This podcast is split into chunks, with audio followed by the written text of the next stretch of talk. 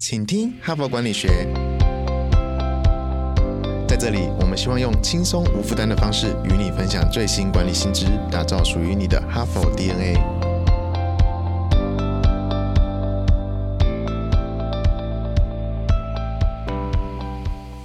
各位哈帕的听众们，大家好，我是节目代班主持人、哈佛商业评论全球繁体中文版行销总监 Even。这个星期哈帕的主题是员工健康。不要怀疑，你真的没有听错。你所在的频道不是什么早安健康，不是什么康健，而是 HBR 哦。其实，哈佛商业评论一直有关于健康这个议题在文章当中，而且为数量还不小哦。员工健康跟企业管理到底有什么相关呢？根据研究，腰痛啊、偏头痛或者是心理疾病，平均会让工作的效率降低五趴。虽然五 percent 听起来好像还好，可是如果全公司的人都降低五 percent，这间公司到底会少赚多少钱呢？我们回到个人的主题，我相信大家都知道健康很重要，但是很残酷的事实是，健康只会离我们越来越远。我们回想我们当初刚毕业的时候，肝还很新鲜，刚开始工作的时候，呃，我们都可以熬夜到十二点，然后关了电脑之后直冲夜店狂欢，再冲 KTV 唱歌，然后天亮出来再吃个早餐，隔天再继续上班。十年之后啊，其实我们熬夜才不过一宿，接下来三天，我很常都觉得是不是有人跨坐在我肩膀上？对，其实 even 个人对于这一周的主题是非常兴奋的，因为我为了维持健康付出了很多努力，而我也想借此机会号召更多的职场专业工作者，在这一周开始把健康安在你自己的行事历上面，让自己。生理和心理都可以处在高效能的状态，这也是专业的一种表现哦。俗话说，长辈的健康是晚辈的幸福，那员工的健康是老板的幸福喽。不过，获利的不只是老板，你自己会得到的是更多的。所以在连续接下来的四天，我们会用不同的面向来讨论健康，包含从企业发展的影响力、组织内部的管理、自我管理、行为科学等等。而 Even 也会在每一集的节目最后邀请大家一起进行一个让身体放松的简单动作，还有一些工作习惯和作息上面的提醒。总之，大家就放轻松，我们开始吧。大部分的哈佛读者都知道，这一本杂志的内容量很大，而且今年又是哈佛一百周年。这一百年来所累积的内容，老实说，应该是一辈子都看不完的。但是也因为这样，哈佛的编辑群非常重视分类，让读者可以选择自己有兴趣或者是工作相关的主题。所以，如果你有订阅 HBR 的数位版，其中有一个 menu bar，就是选单上面有一个主题分类，它在第。三个而已哦，点进去就会看到最热门的 Top Twenty，那这也就是全球华人目前最关注的前二十个议题啊。举例来说，可能有领导、创新、自我管理等等。那我们把页面再往下拉，你就可以看到所有的主题，那类别是分的很细的，现在总共有两百九十九个。其中就一个主题是健康，在健康这个主题，你可能会看到的内容就是健康产业的相关发展，或者是个人健康对于生产力和组织的影响。我们回推到远古时代哦，虽然十八世纪的工业革命奠定了现代企业管理的基础，不过年代已经不一样了。我相信在大部分的企业都不会刻意忽视员工的健康，或者是强调员工要付出不合理或者是不对等的劳力。可是老实说，只要谈到员工健康这个议题，常常会被归类到员工福利，例如说公司每年规划的健康检查，或者是重点。项目是由呃公司补助这些健康检查的内容，然后其他增加的项目让员工自费等等的。换句话说，员工健康通常不会归类到绝对性的策略，或者是它也不是绝对必要的措施。不过，既然健康会被列为哈佛商业评论的主题之一，这就代表它是一个重要的管理议题哟。我再重申一次。管理议题哟。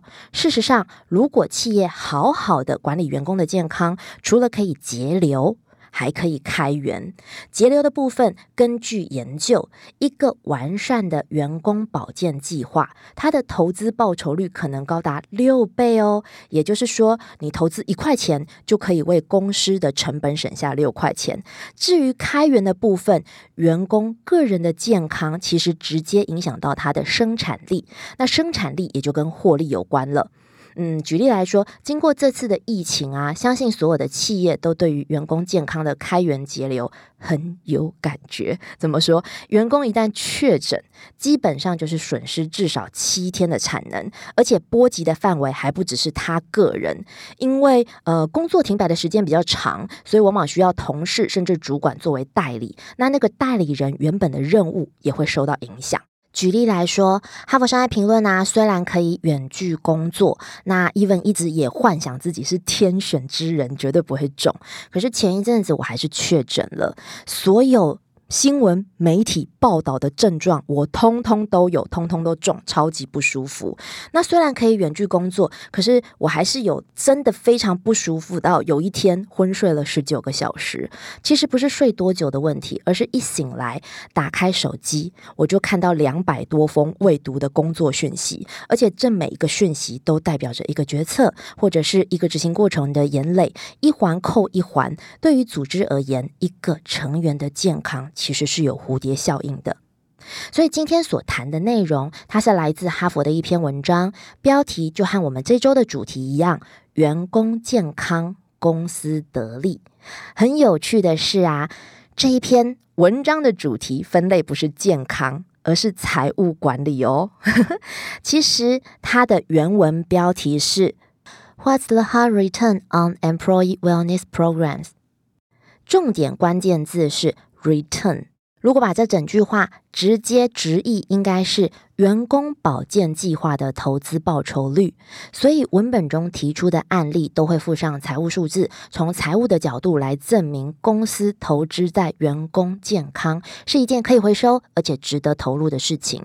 举一个例子来说，我们来讲交生公司好了，他在一九九五年到二零零五年之间呢，员工的抽烟比例在这十年里面减少了三分之二以上。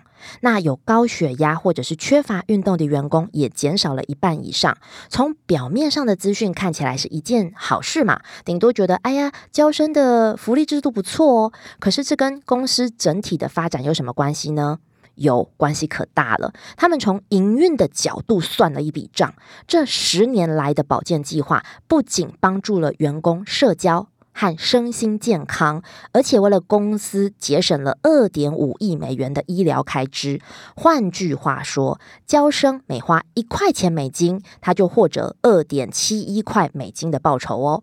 另外一个有趣的点是，这篇文章的作者啊，其实有三个共同作者，两个教授和一个保健计划专家。先来介绍专家，他叫威廉·鲍恩，曾经担任德州大学安德森癌症中心的计划经理。这篇文章提到一些案例，然后安德森癌症中心就是其中一个。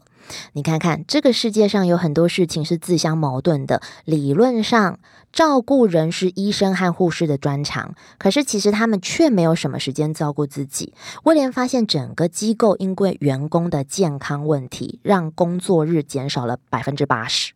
我刚刚开始看这篇文章的时候，我一直以为我看错。虽然这是六年之内的这个衰退幅度，可是六年减少了百分之八十的工作日，诶，这仍然令人感到非常的惊吓。但是当时的安德森癌症中心情况的确是如此的。后来他们干脆直接就减少工作日，让大家获得充分的休息，却因此在这六年之间省下了一百五十万美元。员工的补偿保险费也降低了百分之五十。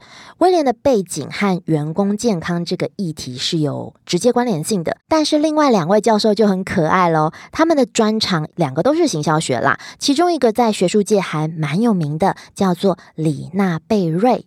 他还出了几本蛮经典的著作，比如说像梅约学管理，然后跟优质服务等等，都是在探讨顾客关系的。